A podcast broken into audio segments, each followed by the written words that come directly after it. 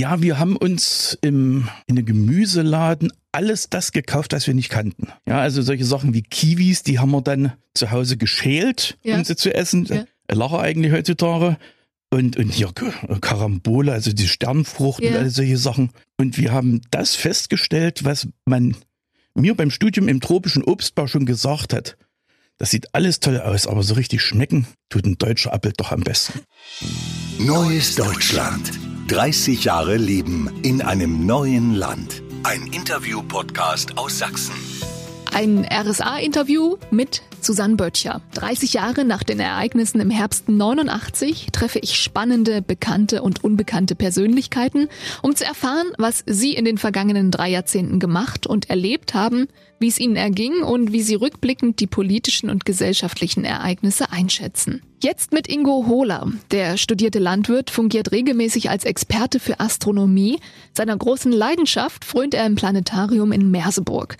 Ingo hat mir unter anderem erzählt, wie er 2381 Kilometer auf dem Fahrrad zurückgelegt hat, um dann festzustellen, dass man seinen Drahtesel nicht am Eiffelturm anschließen kann. Ich freue mich, dass du hier bist. Ich würde auch gleich beim Du bleiben, Ja. denn ähm, wir kennen dich als unseren Experten für Astronomie. Das ist aber nur in Anführungsstrichen Hobby, das du auch im Planetarium im, in Merseburg ausübst. Ja, Und hauptberuflich bist du studierter Landwirt. eigentlich ja. Eigentlich ja. Kann man so sagen. Ja. Und die allerspannendste Geschichte, auf die kommen wir später zu Ja. sprechen, wie du 2381 Kilometer auf dem Rad mit der neu erlangten Reisefreiheit kombiniert hast. Ich freue mich sehr, dass du hier bist, Ingo Hohler. Ich freue mich auch, danke. Äh, 30 Jahre in, in einem neuen Land, so heißt unsere Sendereihe. Lass uns mal gedanklich zurückgehen in den Herbst 89. Wer warst du da? Was hast du gemacht? Wie hat sich's angefühlt? Na, ich war damals Student hier in Leipzig gewesen, Mhm. habe eine sehr außergewöhnliche Studienrichtung gehabt, tropische und subtropische Landwirtschaft. Okay. Kleines Institut im Süden von Leipzig. Und ja, war damals im dritten Studienjahr. Naja, und habe dann eben die Montagsdemos und den, den Umschwung hier voll mitgemacht. Bist mitgelaufen. Ich bin mitgelaufen weniger, ich war auch nicht in der Kirche vorneweg, Hm. aber ich war dann immer bei den, äh, naja, Endveranstaltungen auf dem Augustusplatz vor der, vor der Oper, Ja. wo dann immer oben die Leute standen und meistens ziemlich kluge Reden gehalten haben. Okay. Ähm, was waren damals deine Wünsche für diese Demos, die ja eine Veränderung wollten? Ja, also ich bin eigentlich mitgelaufen, weil ich damals glaubte, die DDR könnte sich selber am Schopf verpacken und selber aus dem Sumpf rausziehen. Das war eigentlich meine Idee und oder mein, meine Hoffnung und man muss etwas dafür tun, dass man die Möglichkeit dazu hat, weil mit der alten Führung ging das nicht, das war klar. Und wir wollten eigentlich Honecker und die Riege weg und mit, mit neuen, vernünftigen Kräften, vernünftigen Ideen die DDR retten oder den Sozialismus retten oder wie immer man das Mhm. nennen will. Als sich dann herauskristallisierte, dass eine neue DDR, eine veränderte DDR oder DDR 2.0 wurde es auch schon genannt hier in der Interviewreihe, ähm, dass es das nicht geben wird, sondern eine Einheit. Was hast du da gedacht, gefühlt? Naja, man hat sich relativ rasch damit abgefunden, weil es war, passiert ja jeden Tag irgendetwas Neues. Ja, und da war dann eben, gut, DDR wird's nichts. Dann ein, eine, eine Sache. Aber ein bisschen schmerzhaft war die ganze Geschichte zu erleben bei diesen Montagsdemos, beziehungsweise bei den äh, Abschlusskundgebungen dann auf dem Augustusplatz. War anfangs noch ein, ein, ein Wahnsinnsgefühl. Man hat sich gegenseitig in die Augen geschaut und hat gesagt, Mensch, wir, wir machen jetzt Geschichte. Hm. Ja. Und zum Schluss ging es eigentlich nur noch, wir wollen eine D-Mark und wir wollen nach Mallorca. Und man wurde fast schon, naja, fast schon tätlich angegriffen, wenn man noch diese alten Parolen drauf hatte. Mhm. Wir wollen eine bessere DDR. Und das, das hat mich mächtig enttäuscht. Hat das auch Freundschaften beendet? Nö, das Oder- eigentlich nicht. Nee, okay, Also die Freunde, die ich damals hatte, wollten eigentlich ziemlich das gleiche wie ich, ja. okay. Ähm, nun spricht man ja von der friedlichen Revolution, aber im September war es ja noch so, dass Leute in Gewahrsam genommen wurden und Bußgelder bekommen haben und dass nicht klar war, dass das alles friedlich abläuft und dass kaum jemand verletzt wird. Ähm, hattest du Angst? Komischerweise überhaupt nicht. Selbst an diesem 9. Oktober, als ja die, die Stimmung mächtig brodelte und alles auf der Kippe stand. In den Seitenstraßen standen wirklich überall Bereitschaftspolizei oder irgendwelche ähnlichen Kräfte mit, mit, tja, Kalaschnikows oder was immer die umhatten, weiß ich nicht mehr so genau. Aber man hat den Leuten in die Augen geguckt und die haben zurückgeguckt und irgendwie hatte ich das Gefühl, die schießen nicht, Mhm. die machen nix. Mhm. Ja, also das war irgendwie trotz alledem ein, ein absolut tolles Gefühl. Mhm. Okay. Kannst du dich noch erinnern, welche Musik dich damals begleitet hat? Wo, also welche Musik ich gerne gehört habe. Ja. Ja, wie heutzutage noch. Aber. und dann natürlich die 80er Jahre, das, was ihr jetzt Gott sei Dank so viel spielt. Ja.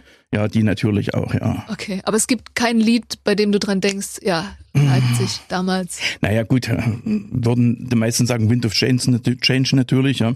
Aha. Aber nee, also jetzt direkt ein Musiktitel oder eine Musikrichtung aus dieser Zeit eigentlich nicht. Okay. Wie ging es dann für dich mit dem Studium weiter? Nicht so gut. Ja. Also unser Institut war ja mehr oder weniger eine Privatinitiative von, von Doktoren aus der DDR, Mhm. Doktoren und Professoren, die hier dieses kleine Tropeninstitut aufgemacht haben und relativ rasch kamen na, die wohlbekannten Berater aus, aus, aus westlicher Richtung und haben uns klar gemacht, so etwas lohnt sich nicht in der Studienvielfalt. Mhm.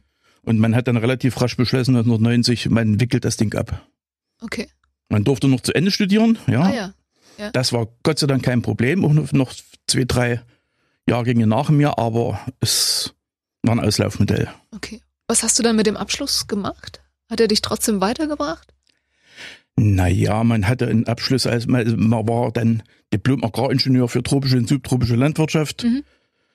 Ähm, ich hatte mich dann aber schon gleich mit der Wende ein bisschen mehr auf Gartenbau spezialisiert, in die Richtung gegangen, was eigentlich schon immer mein Hobby war auch. Mhm. So dass ich dann die Diplomarbeit schon als Gärtner gemacht habe und ich bin dann also in, in die Gärtnerbranche eingestiegen und das hat eigentlich im Grunde nicht gestört, aber ich habe von dem Abschluss nicht allzu viel gehabt, außer ein bisschen mehr Wissen als andere, Ja. Okay. was ja nie verkehrt ist. Wann bist du das erste Mal in den Westen gegangen? Äh, Das war im Dezember, natürlich das Begrüßungsgeld holen, im Ja. Dezember ne- äh, 89. Da sind wir von Leipzig aus mit dem Zug nach Berlin gefahren. Dort geholt. Ich habe mir als erster eine Schallplatte gekauft. Aber- Nein! Manfred Mans Earthband Solarfire. Ein Okay. geiles Ding. Ja. Ja, das weiß ich noch 100, also das noch wie, wie, wie heute. Und war natürlich erstaunt über all diese Regale, was es da an Platten gab. Ah, ja, und jetzt rennt man dran vorbei und kauft doch nichts. Ja. Okay. Äh, die Platte und hast du noch was geholt? Ja, wir haben uns im, in einem Gemüseladen alles das gekauft, was wir nicht kannten. Ah, das ja, ist als, als Gärtner, klar, Idee. ja, als ja. Gärtner. Ja, also solche Sachen wie Kiwis, die haben wir dann zu Hause geschält, Ja. um sie zu essen. Ja. Lacher eigentlich heutzutage. Und, und hier Karambole, also die Sternfrucht und all solche Sachen. Und wir haben das festgestellt, was man mir beim Studium im tropischen Obstbau schon gesagt hat. Das sieht alles toll aus, aber so richtig schmecken tut ein deutscher Apfel doch am besten. Ja, das habe ich, Ja. ja, das Ja. war wirklich so. Ja. Ähm, wie ging es denn dann für dich weiter, was äh, den Geldumtausch angeht? Hattest du da Angst oder hattest du eh nichts und Ich hatte nicht viel, das ist richtig. Also, also Ja. mich hat das nicht gejuckt. Äh, das einzige Problem war gewesen, das, was du schon angesprochen hattest, diese 2381 Kilometer, Hm? als die Wende gerade erst vorbei war, wie finanziere ich das ohne Ja. Westgeld? Als dann das Westgeld kam, war das der Umtausch eigentlich kein Problem. ja. ich hatte es ja nur angedeutet, Ja. aber dein, dein drüber. Plan zur Reisefreiheit war einmal dein Fahrrad am Eiffelturm anzuschließen. Ja, Wie kommt man darauf? ja, ich habe mit einem Pennekumpel eine DDR-Rundfahrt gemacht, so um 800 Kilometer. Mhm. Im Westen nach oben, dann quer der Ostsee rund, rüber und Ja. dann im Osten wieder runter. Ja. Und irgendwann mal abends im Zelt haben wir gesagt, ach Mensch, eh mal das Fahrrad am Eiffelturm anschließen. Wohl wissend, dass wir das nie hinkriegen würden, aber das war so der Traum und dann war es so wieder vergessen. Ja. Okay. Und dann kam die Wende und das nächste Wochenende oder so haben wir uns angerufen. Die Eltern hatten beide schon ein Telefon zu Hause. Ja. Haben gesagt, nächsten Sommer, egal was passiert, nächsten Sommer fahren wir. Geile Idee. Wie habt ihr das vorbereitet? Naja, es gab ja dann relativ schnell äh, Material, es gab Karten. Ja. Gab es einen schönen Kartenladen hier in Leipzig auch. Ja, das ist Mode drin, glaube ich.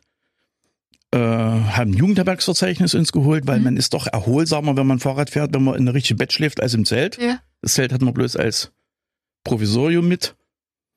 Naja, haben wir das Geld umgetauscht und dann sind wir losgefahren. Und der Augenblick, zu Hause den Schlüssel rumzuschließen und sagen, ich fahre jetzt mit dem Fahrrad nach Paris, ist irgendwie komisch gewesen, trotz all dem. Ja. Ja. Krass. 2381 Kilometer, wie lange wart ihr unterwegs? Wir waren genau vier Wochen unterwegs. Wir konnten das auch uns leisten, weil wir eben beide noch Studenten waren. Da Ja. war gerade Sem Semesterferien. Ja. Ähm, ja, 100 Kilometer am Tag, 120 Kilometer am Tag so in etwa. Und ich habe für die erste Woche hatte ich mal ausgerechnet, das war noch sehr warm, das war Ende August. Wir hatten so also 2,2 Liter auf 100 Kilometer Ja. Bier. Ja. oh, krass. Ja, Ja. durch Bayern, Biergärten, ja, da Ja. gab's genügend. Muss man halt. Muss ne? man dann mitnehmen, genau so Ja. ist Im es. Sinne der Völkerverständigung. Ähm, Ja, und nach zehn Tagen waren wir in Paris. 1070 Kilometer waren wir dort. Okay. Und dann seid ihr wie zurück? Ja, dann hatten wir drei Tage Paris. Ich bin kein Großstadtfan, aber ich muss sagen, Paris hat mich beeindruckt. Hm. Das ist irre. Ja.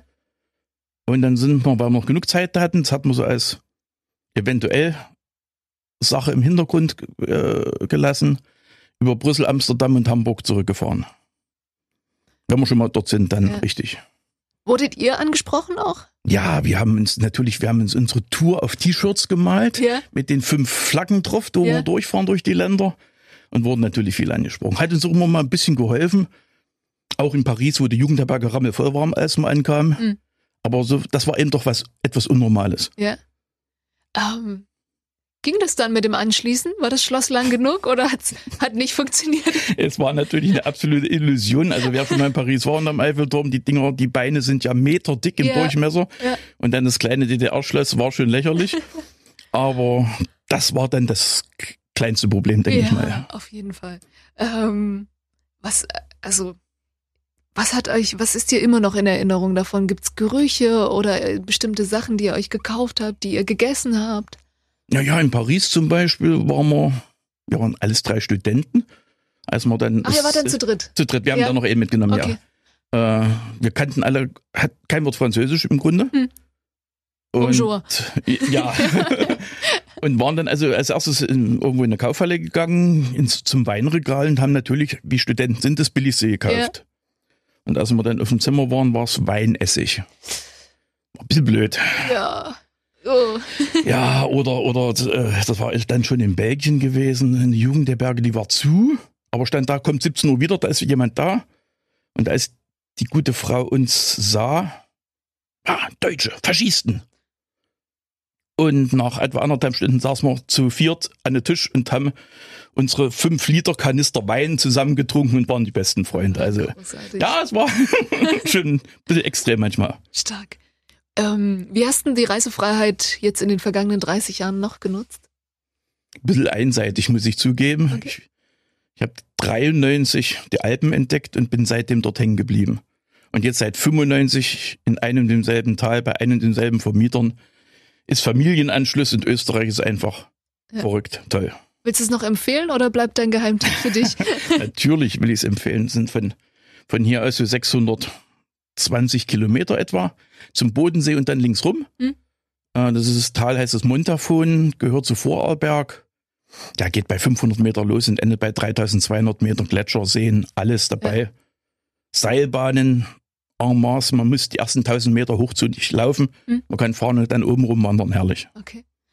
Ist dir, wenn du in den Alpen bist, immer noch bewusst, dass es das ohne Wände nicht gegeben hätte? Dass da der Ingo nicht stehen würde?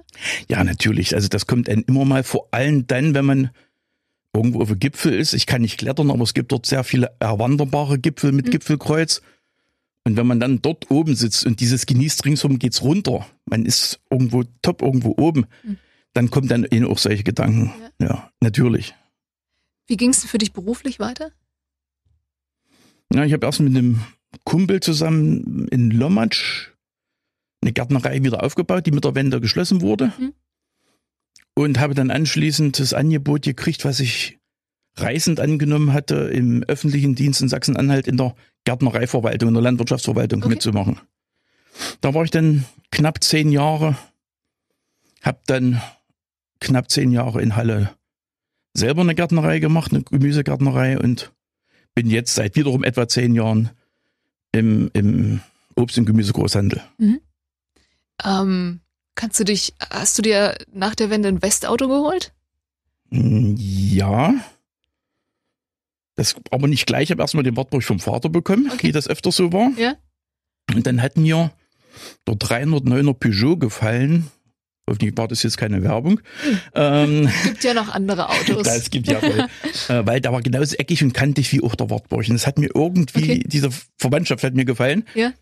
Und hinterher hat mir dann mal ein, ein, ein- ein Autohändler gesagt, das ist sehr, sehr vielen Ostdeutschen so gegangen.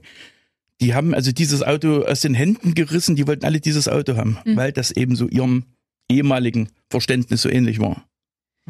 Hast du deine Stasi-Akte angefordert? Nein. Okay. Habe ich, naja, eigentlich habe ich auch keinen Grund dazu gesehen. Erstens würde das vielleicht sogar irgendwelche Freundschaften äh, in, äh, zur Frage stellen. Und andererseits, ich habe während meiner Armeezeit mehrfach musste ich bei uns in der Kompanie im, in ein Zimmer verschwinden, wo auch die Stasi immer saß. Das wussten wir alle. Okay. Ja, und ich wurde jedes Mal gefragt, ob ich nicht Lust hätte, nach ihrem Dienst bei den bewaffneten Organen weiterhin für die Sicherheit dieses Staates arbeiten zu wollen. Mhm. Und ich habe jedes Mal nö gesagt, ich bin jedes Mal rausgegangen und ich habe nichts Schlechtes dabei erlebt. Ja. Und da dachte ich, warum soll ich auch noch jetzt die Akte haben? Ja. Shit egal. Ähm, sagen übrigens ungefähr die Hälfte meiner Interviewpartner, nee, ich habe sie nicht angefordert, ähm, weil ich auch nicht wüsste, wie ich in der Konsequenz dann damit umgehen sollte. Ja, ja. Ähm, Aber ich hatte da auch nicht so die Bedenken, weil ich hatte nie eigentlich Probleme mit dem Statut. Ich war in keiner Partei, aber ich hatte auch nie irgendwie die Probleme. Ja. Ich habe mich wohlgefühlt. Ich bin jetzt nicht draußen auf der Straße rumgerannt mit einem Schild Honecker ist doof. Hm. Ja, aber ansonsten, was sollen die über mich schreiben, war relativ egal. wie kam es denn dann äh, zu deiner Begeisterung für die Astronomie? Naja, als, als naturwissenschaftlich Studierter ist man relativ breit äh, angelegt. Also wenn, wenn man Biologie interessant findet, findet man auch Physik und Chemie interessant und alles irgendwie geht auch in der, in der Astronomie auf. Mhm. Und Astronomie war eigentlich ein interessantes Fach, wie jedes andere naturwissenschaftliche auch, bis dann in Merseburg ein Planetarium wieder aufmachte, was mal kurzzeitig geschlossen war. Und ich gleichzeitig aus meiner Selbstständigkeit, die Gärtnerei, was ich vorhin erwähnte, Hm. Äh, die, die beendet wurde und die plötzlich viel Zeit hatte. Bin ich dann öfters mal in dieses Planetarium gegangen. Und ja, und dann hieß es, wir machen einen Verein auf, hast du Lust mitzumachen? Und dann nahm das seinen Lauf. Ähm, hast du da auch so eine, äh, jetzt ist vor kurzem Sigmund Jähn verstorben, ähm, ist es eine andere Verbindung zum ersten Deutschen im All, der nun Ossi war, aus dem Erzgebirge, als wenn das jemand aus dem Westen gewesen wäre? Nee, in dem Fall eigentlich nicht, weil der Himmel ist Gott sei Dank für uns alle da und, und alle sind dort oben mehr oder weniger gleich. Ich kann mich noch ganz genau erinnern, 75, als sich Sowjets und Amerikaner im Weltraum zusammenkoppelten. Hm. Ja, das war, da dachte ich mir, mein Gott, wenn die das da oben packen, warum packen wir das hier unten nicht? Hm. Ja, und für mich waren sie im Grunde beide gleich. Ob das Merbold war, glaube ich, der erste Westdeutsche im All oder, oder ein Sigmund Jähn gewesen sind. Das Einzige, was mich so ein bisschen geärgert hat, ist, wie ein Herr Jähn im Westen gesehen wurde. Und das war traurig. Das war teilweise unterirdisch, wie der behandelt wurde. Und er war ja ein relativ ruhiger und er hat das im Grunde nie groß rausgekehrt, Mhm. aber man hat es doch immer mal gehört und das tat schon weh, mächtig weh. Das ging mir tatsächlich auch so, als ich vor einem Jahr in Morgenröte Rautenkranz war zum 40-jährigen Jubiläum seiner Mhm. seiner ersten Weltraumfahrt. Ähm, da kam kein Schreiben von Angela Merkel oder von äh, irgendjemandem. Das war, also klar, es ist eine Riesenleistung, aber ich finde, es war irgendwie zu wenig anerkannt. Ja. Hast du dieses Gefühl der Teilung auch in anderen Bereichen? Jetzt noch oder, Mhm. oder damals? Jetzt, 30 Jahre danach? Ja, na gut, das ist das, das Leidliche, was man immer wieder hört. Die Löhne der Renten, meine Eltern sind beides Rentner. Hm. Ja, was sich zwar alles langsam angleicht, aber was meines Erachtens eben nicht sein kann. Aber na gut, das ist reine Politik. Mhm. Können wir jetzt nicht drüber sprechen. Ansonsten Können wir übrigens drüber sprechen. Ja, natürlich. Ja. Wir sind aber beides keine Politikwissenschaftler. Ja, ja. Äh, ja, ansonsten die, die Mentalität ist eben doch noch wahnsinnig verschieden. Und das, Tja, ob ihn das erschrecken soll oder sagen, man, man, muss sagen, das ist eben so durch 40 Jahre Teilung, das ist eigentlich das, wo man immer wieder davor zurückschreckt und sagt, um Gottes Willen, äh, ich hatte mein Erlebnis, unser Planetarium ist zusammen errichtet worden mit einer Eisdiele in einem Gebäude 1969 mhm. in der mhm. DDR. Okay. Und als ich das mal erzählte, als Vorspann eines Vortrages bei mir im Planetarium, da fragte mich ernsthaft einer, ihr hattet 1969 schon Eis? Ja, also da. Wirklich? Ja. Okay. Wie reagiert man da? Äh, lustig. Also ich ja. sage, ja, ich habe gesagt, es hat gut geschmeckt und habe über meinen Bauch ge gestriffen mhm. und dann hatte ich den Lach auf meiner Seite und dann war es gut. ja. äh, kurz danach kam dann auch Strom und fließend Wasser. ähm, was hättest du ohne Einheit nicht erlebt und nicht gesehen? Wir hatten schon mal die Reisefreiheit, aber gibt es noch was anderes?